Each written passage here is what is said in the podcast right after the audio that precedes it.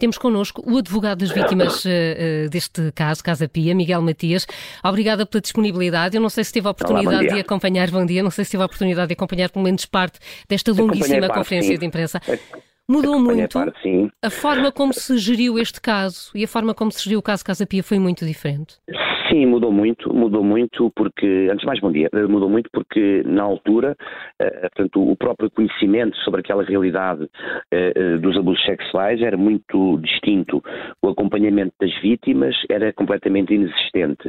Uh, e não podemos esquecer-nos que existiu uma forte pressão na altura política que acabou por, por fazer sobrar parte do processo e, e, e limitar muito aquilo e até contrariar e, denegrir muito a imagem das vítimas que, que, que foram, que conseguiram levar aqueles arguidos a, julgamento.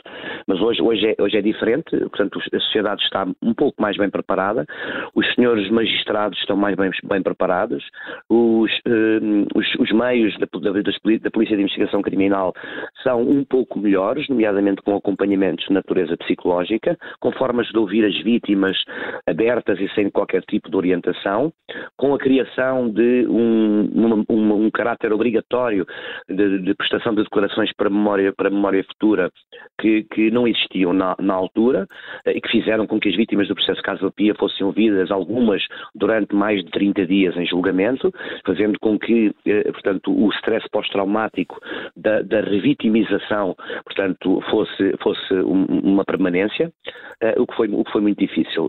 Hoje, hoje as coisas não são perfeitas, como é óbvio, eh, não nos podemos esquecer que grande parte destes crimes acontecem no seio familiar Uh, e acontecem também, uh, como é óbvio, dentro de instituições, como neste caso a Igreja.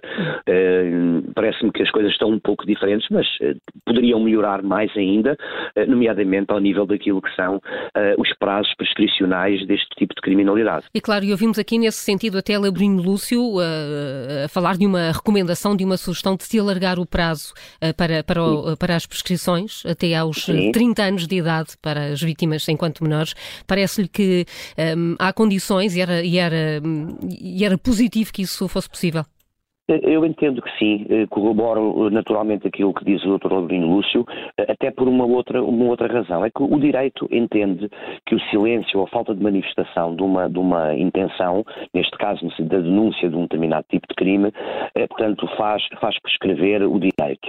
Mas pressupõe naturalmente que existe liberdade e que existe capacidade volitiva para a denúncia. Ora, no caso das vítimas de crimes de abusos sexuais, muitas vezes quando, eh, quando existe um temor reverencial agravado, quando porque estamos a falar de progenitores, de tios, de avós, de, de, de coisa desse tipo. Quando, quando existe um temor eh, eh, agravado, quando estamos perante instituições como a Igreja, em que o padre é visto, como dizia uma das vítimas, como a voz de Deus aqui na Terra. Portanto, há aqui um, naturalmente um condicionamento muito grande e por isso entendo que ultrapassado que seja, o, ultrapassada que seja a maior dificuldade das vítimas, que é a do silêncio, eh, eh, portanto, porque estão maniatadas, como, como sabemos todos, entendo naturalmente que estes prazos deveriam ser bastante mais alargados, porque só, só eh, portanto, uma pessoa só em liberdade é que consegue participar ou, ou, ou, ou dizer que amagoaram em determinado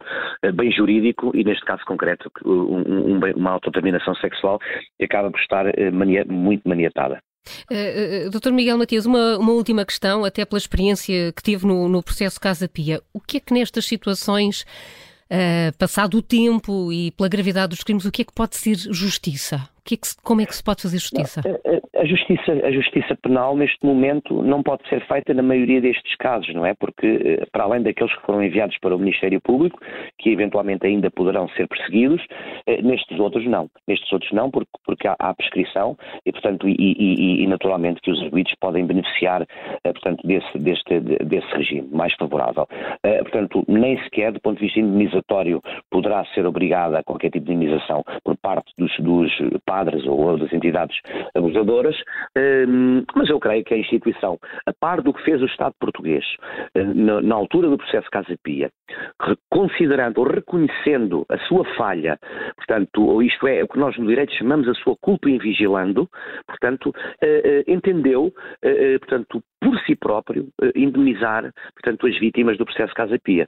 Portanto, não pelos crimes, mas pela sua culpa, portanto, na vigilância a que estava obrigado. Eu creio que a Igreja poderia, neste momento, um, dar um sinal muito positivo à sociedade de que está envolvida neste combate e nesta luta e, portanto, e reconhece a dor enorme das vítimas, eventualmente disponibilizando-se para proceder a este tipo de indemnizações, como fez o Estado português no processo Casa Pia. Miguel, mas não que seja obrigada, como é óbvio.